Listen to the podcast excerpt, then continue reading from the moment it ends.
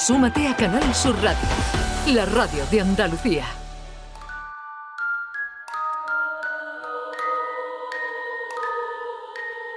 Esta es La mañana de Andalucía con Jesús Vigorra. Canal Sur Radio.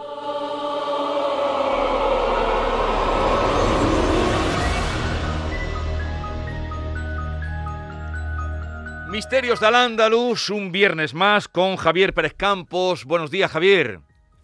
Hola, muy buenos días, Jesús. Hola, Javier, buenos días. Hola, Norma, buenos días. Eh, hoy vamos a hablar de los fantasmas a través del Vigilabebés, ¡Buah! que ahora nos contará, y, y además que se acerca en el tiempo esta experiencia. Pero vamos a, a abrir también la posibilidad a que los oyentes puedan preguntar, nos dejan ahí cualquier pregunta, cualquier curiosidad, cualquier duda que quieran hacerle llegar a Javier Pérez Campos a través del 679 40 200. Si nos las envían ahora, se la podremos pasar para que él no... En fin, cualquier duda, lo que ustedes quieran contarle a Javier Pérez Campos, que ya llevamos mucho tiempo con él y ya saben por dónde va y que a todo, mm, a todo, pues lo menos tiene una indicación. Eh, 670 940 200. Y ahora vamos con los fantasmas a través del Vigilabebés. ¿Qué es eso? ¿Qué historia es esa? Bueno, mira, vosotros sabéis que hace poco he sido padre y todo el mundo te hace una serie de regalos y uno de ellos son las cámaras de vigilancia para bebés. Eh, estos monitores que tú pones en la habitación del bebé cuando está dormido, tú te llevas la cámara receptora a otro sitio de la casa y puedes controlar en tiempo real a tu bebé, ¿no? Puedes, a veces solo puede- te permiten escucharlos para saber si lloran y los métodos más avanzados te permiten ver en tiempo real a través de una imagen un tanto inquietante, un tanto fantasmal, porque suelen ser imágenes azuladas, no demasiada calidad y te permiten ver la habitación del bebé en tiempo real. Cuando a mí me ofrecían hacerme este regalo, he de reconocer que eh, me lo planteé mucho porque me vino a la memoria una serie de casos que yo había investigado que se habían producido hace ahora unos 15 años aproximadamente. La mayoría de ellos se produjeron en el año 2005 y esta investigación a mí me llevó tiempo, hasta el punto de que me puse en contacto incluso con algunas de las, em, digamos, de las empresas de productos para bebés más importantes a las que pertenecían estas cámaras en busca de información. Hablé con expertos en imagen, en expertos en el mundo de las interferencias.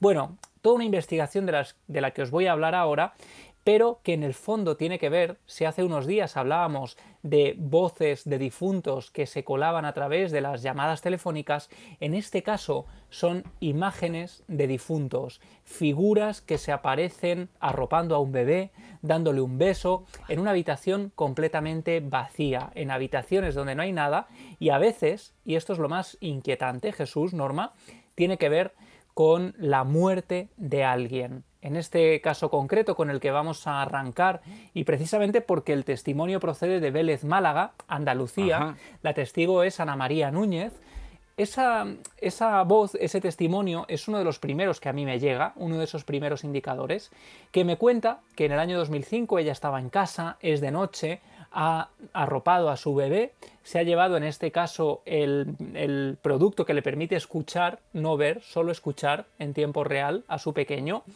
y mientras está preparando la cena, empiezan a colarse una serie de ruidos muy desagradables.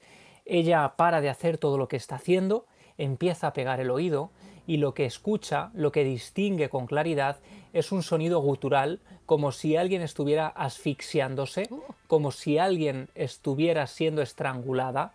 Ella distingue unos gritos de mujer que está siendo asfixiada y a la vez llega a escuchar a dos hombres que hablan, uno de ellos diciendo déjala, déjala. Ella se queda helada, piensa que claramente hay alguien en la habitación del pequeño, echa a correr hacia allá y cuando abre la puerta descubre no solo que no hay nadie, sino que el bebé está completamente dormido. El sonido de las interferencias aparentes que se han colado en el, moni- en el receptor dejan de sonar, pero cuando vuelve a la cocina empieza a escuchar, a escuchar otra vez ese gorgojeo, ese sonido de una garganta que sufre y esas voces masculinas que parecen estar forcejeando con una mujer. En varias ocasiones llega a acudir a la habitación del niño, siempre lo descubre dormido, empieza a mosquearse, a creer que puede tratarse de alguna interferencia del televisor, llega a poner la tele para comprobar si hay alguna película o algo que se esté reproduciendo, no encuentra nada que tenga que ver con esos sonidos y en un momento dado, de forma inesperada, esa voz cesa y deja de escucharse. Tremendo lo que nos has contado, reciente, eh, y, hasta dónde, no sé, cuando hablaste con esta mujer, ¿te llegaron casos, te llegaron más casos similares? Pues mira, esta es una de esas experiencias que pueden parecer de nuevo muy concretas y que, sin embargo, cuando contamos estos primeros casos, recibimos un aluvión de mensajes. Yo animo a los oyentes que nos estén escuchando en este momento, si conocen algo similar, que nos lo relaten, porque fíjate, empiezo a investigar y entonces descubro a una familia maravillosa, María José y Luis Reñones, ellos eh, viven una experiencia muy impactante. Al regresar del bautizo de su pequeño, es de noche, han invitado a varios miembros de la familia, están en la planta baja, ellos viven en un adosado que se acaba de construir, sin aparentemente nada sórdido en la historia del lugar. Eh, suben al pequeño a la habitación, lo dejan dormir y en un momento dado, cuando María José mm, entra del patio y está recogiendo una serie de cosas, mira el monitor y ve que al lado de la cuna del pequeño hay una mujer vestida con unos ropajes largos que parece inclinarse sobre el pequeño y darle un beso. Ella cree que se trata de alguien que ha subido, alguno de los invitados, em, sale al patio, empieza a mirar y descubre que están todos, que no hay nadie. Aterrorizada, María José sube creyendo que se ha colado alguien en casa, abre la puerta del pequeño y una vez más no hay nadie. Vuelve abajo, mira el monitor y en el monitor sigue esa mujer caminando alrededor de la cuna, como si estuviera incluso eh, vigilando al pequeño. Y ya lo que decide hacer María José es subir con el monitor en la mano, meterse en la habitación y lo que ve es que a través de lo que ella está viendo en la habitación no hay absolutamente nadie, pero a través del monitor esa mujer sigue ahí como si Ay, se nos ha cortado. Es el único invitado que tiene problemas. se, nos ha cortado, se nos ha cortado, se nos ha cortado. Ahora recuperamos enseguida la, comunicación. Ahora, aquí. Ahora estás aquí. Dice Norma, a ver, eh, Javier, dile, dile lo que has dicho. que eres el único que aparece y desaparece. Me da hasta miedo ya esta sección. Menos mal que la luz está encendida. Sí. Es difícil dar conmigo en esta situación. Además, siempre que hablamos de la tecnología, ¿no? Se producen estos cortes. un segundo que eh, viene bien al caso esta llamada y ahora seguimos. Buenos días a todos. Vaya telita, vaya telita, que estoy aquí en una nave ahí donde guardan las ambulancias todo solitas. Qué susto tengo encima, qué pena de mí. Anda, hijo. Ahora me voy a hablar de fantasmas. Dios mío de mi alma. Qué miedo. Un besito. Pero te gusta, ¿eh? a todo. Te gusta. Oye, le mandamos un abrazo enorme en toda días. compañía. otro. Soy Paulo de Molina. Mira, te comento. Yo tengo dos niños. Los dos niños, cuando era un chiquitillo, siempre decía que, que había un amigo invisible. Y nosotros muchas veces los pillaba jugando y hablando con ellos. ¿Me puede esclarecer eso? De eso ya hablamos en su día, pero mm, ahora lo contamos después, Pau de Mollina, porque estamos en el relato, no queremos dejar el relato que nos estaba haciendo eh, Javier sobre los, eh, los cacharros, aparatos de vigila bebés. Y estabas contándonos eh, y se ha cortado justamente cuando nos estaba contando una historia, Javier. Sí, estábamos con María José en esa habitación donde está viendo esa mujer a través del vigila bebés. Allí no hay absolutamente nadie. Em, llama a la familia y todos ven en tiempo real a esa mujer a la vez que en la habitación no hay absolutamente nadie. Claro, imaginaos el impacto. Ellos piensan que se ha debido grabar quizá de alguna forma eh, en, el, cacharro y se está reproduciendo una imagen grabada. Eh, cogen el, bueno, el material ¿no? con la información y allí ven que este aparato no graba. Lo mandan a la distribuidora, al servicio oficial, para ver si pueden repararlo y lo que les devuelven es una hoja de servicio técnico diciendo que el aparato no graba y que quizá ha debido ser una interferencia. Pero claro, estaríamos hablando de una interferencia en la que se cuela una imagen idéntica a la habitación y al bebé de la testigo. Em, unos días más tarde, María José y Luis reciben otra visión que es todavía más impresionante. En este caso ellos están desayunando, es muy temprano, el pequeño está dormido y cuando eh, María José coge el receptor, lo que ve a través de la pantalla es un bebé como de otro tiempo, dice ella, parece amortajado, muy pálido, como si estuviera muerto.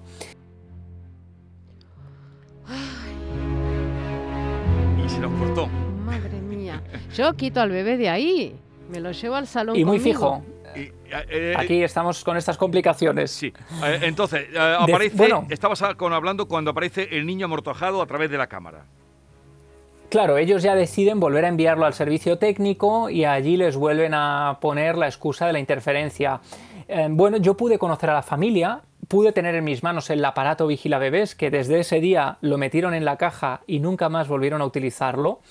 Y me lo llevé a una tienda de cámaras de vigilancia para ver qué sucedía y lo cierto es que es muy complicado que haya interferencias entre estos aparatos porque tienen digamos una recepción muy corta hecho a propósito para evitar que entre diferentes receptores eh, se puedan colar imágenes de otras casas. Pero es más es que María José nos contaba que ellos eran de los primeros que habían llegado a esas casas que no tenían ningún vecino con bebés y que por supuesto el hecho de que se colara una imagen eh, con una habitación idéntica a la suya era realmente complicado. Estuvimos investigando en ese lugar y hubo una serie de cosas que nos pasaron y esta es realmente extraña, como que en la habitación en la que se había colado esa, esa imagen extraña a través de la, de la cámara, pues en un momento dado empezamos a, escuchar, a oler un olor a incienso, un olor clarísimo em, que parecía ir moviéndose por la habitación. Allí no había ningún, eh, ningún aparato difusor de olores, eh, no había nada que pudiera provocar ese olor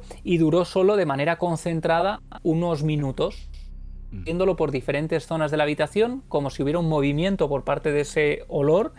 Y la verdad es que fue una cosa muy extraña y la familia quería incluso regalarnos el receptor. Nosotros les dijimos que preferíamos que lo guardaran ellos y que lo custodiaran ellos. Que regalen la casa, que se muden.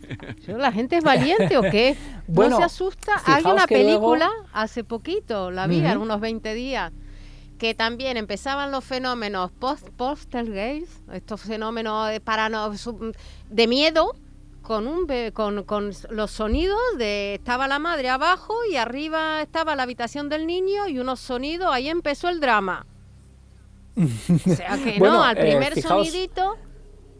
Sí, pero tú Hay una película muy interesante que tiene que ver con todo esto y que parece calcada, que es La habitación del niño de Alex de la Iglesia, que es muy complicado de encontrar en los servicios de streaming. Yo lo estuve buscando a propósito para mm, sacaros y mostraros algún cortecito, pero que cuenta precisamente esto, la aparición de espectros a través de estas cámaras de vigilancia. A través de los vigila bebés. Y, y aparte en la habitación de un bebé, de un niño, que es lo más preciado, lo más indefenso, ahí tiene que ser un pánico que no me quiero ni imaginar. Bueno, pues fijaos, además muchas madres con las que yo pude hablar, y mm, esto ya entra dentro un poco de la sociología del misterio, ¿no? Muchas madres se habían sentido francamente mal porque habían escuchado esas voces a través del vigila bebés y lejos de tener el instinto maternal de ir corriendo a la habitación del bebé, habían sentido la necesidad de echar a correr fuera de casa y habían dejado al pequeño solo en la habitación. Eso después, eh, a nivel psicológico, les había afectado muchísimo porque se sentían muy mal por no haber tenido la necesidad de proteger al pequeño, ¿no? Si hay alguna experiencia, porque este es un aparato muy corriente Sí. que eh, en todas las casas donde hay bebés eh, o algo que le hayan contado, aprovechen y nos lo cuentan en el 670 940 200. ¿Tú tienes los aparatos puestos? Eh, Yo los uso mucho, es más, yo tengo dos, porque tengo uno para cada pequeño, son mellizos, uno en cada Ah. habitación, y bueno, desde momento no hemos tenido visitas inesperadas, pero no, no sé cómo reaccionaría, la verdad. ¿Y Sí. por qué en dos habitaciones? Con perdón, esto ya me meto Pero en son tu cosas vida privadas, privada, son pero cosas bueno, privadas. Bueno, me no, no, es muy soy sencillo.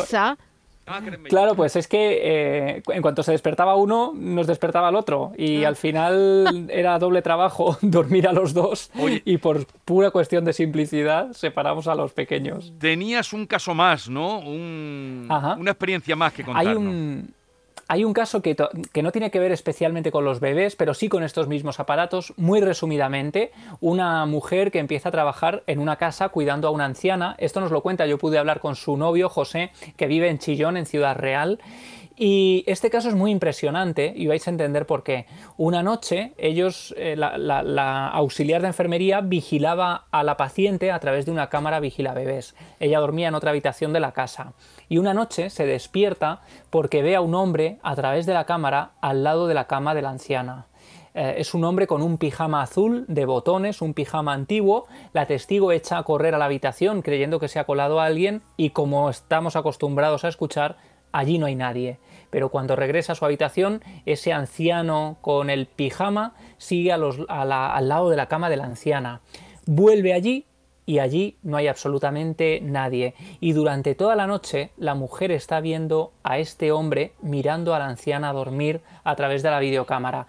Bueno, pues imaginaos el impacto de esta testigo cuando a la mañana siguiente le pregunta a la paciente cómo ha dormido y ella le dice que muy bien porque su marido ha estado toda la noche acompañándola.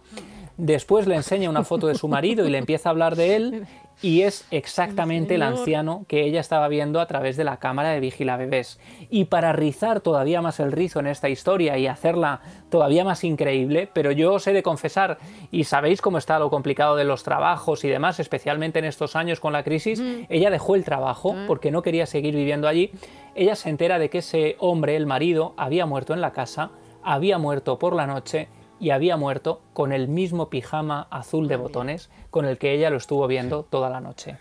Bien, si alguna experiencia con este aparato de vigila bebés eh, han tenido ustedes o han oído, nos llaman, por favor, pero eh, ya saben nuestro teléfono 670 940 200, pero vayamos ahora eh, Javier a responder un tema que ya ha salido aquí, que era el amigo invisible que nos contaba Pau, que quería que le dijera a sus niños jugando con ese amiguito invisible. Y además dos niños, que a veces hay un niño que tiene soledad Sí, pero aquí lo veían dos niños con el amigo invisible. Claro, aquí si son dos los que están jugando con la misma persona, sabéis, ya lo hemos comentado, que hay mucha, mucha mm, polémica sobre si realmente se trata de un proceso natural psicológico de los pequeños que inventan amigos con los que jugar o si los niños tienen capacidades ampliadas eh, hemos hablado de esa poda sináptica que se produce a partir de los 3-4 años cuando empezamos a perder conexiones neuronales. Y hay quien dice que en esa poda sináptica perdemos ciertas capacidades y dejamos de ver cosas que de niños podemos ver con más facilidad. Mi recomendación, naturalidad absoluta, eh, dejar jugar al niño.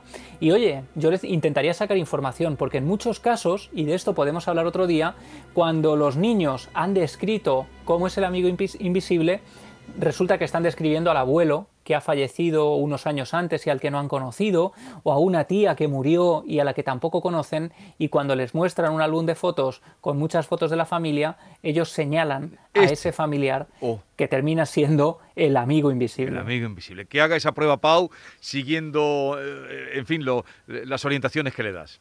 Buenos días, Enrique de Sevilla Este. Yo tengo uno para mi niña. Primero, para la primera teníamos uno que era solo de sonido y este segundo es con cámara. Y, nosotros no lo ponemos nunca apuntando para la niña, ¿eh? Siempre tiene delante un peluche, siempre tiene un... ¿Verdad? Con escucharla tenemos suficiente. Que ya, ya de por sí, si escucho algo raro ya me da gindama, o sea que como lo vea, yo lo de la mujer esta que salió de, su casa corriendo, yo es que me voy de mi barrio, es que me voy lejos, ¿eh? Yo no, no respondo de mi gato. Buenos días, Jesús y compañía. Me encanta la sesión esta, es que me encanta. Mm, ya he comprado el libro de los intrusos, ya me lo estoy leyendo, es interesantísimo. Gracias. Hasta luego. Qué amable. Pues ya lo dejamos aquí. Seguiremos con esta sección la próxima semana. Cualquier cosa ya saben que tienen el teléfono para comunicar con Javier o el Twitter que siempre recomendamos de Javier Pérez Campos, que es arroba Javi Pérez Campos. Y ustedes ahí pueden dejarle lo que quieran y preguntarle y lo que sea aplicable a la sección lo, lo traeremos aquí. El que más sabe de... Un abrazo, Javi. Un abrazo grande, compañeros. vamos a hacer el final. Yo digo Javi Pérez Campos y tú dices eh, despedimos la sección con Javi Pérez Campos. El que más sabe de... ¡Bú! Adiós. Chao.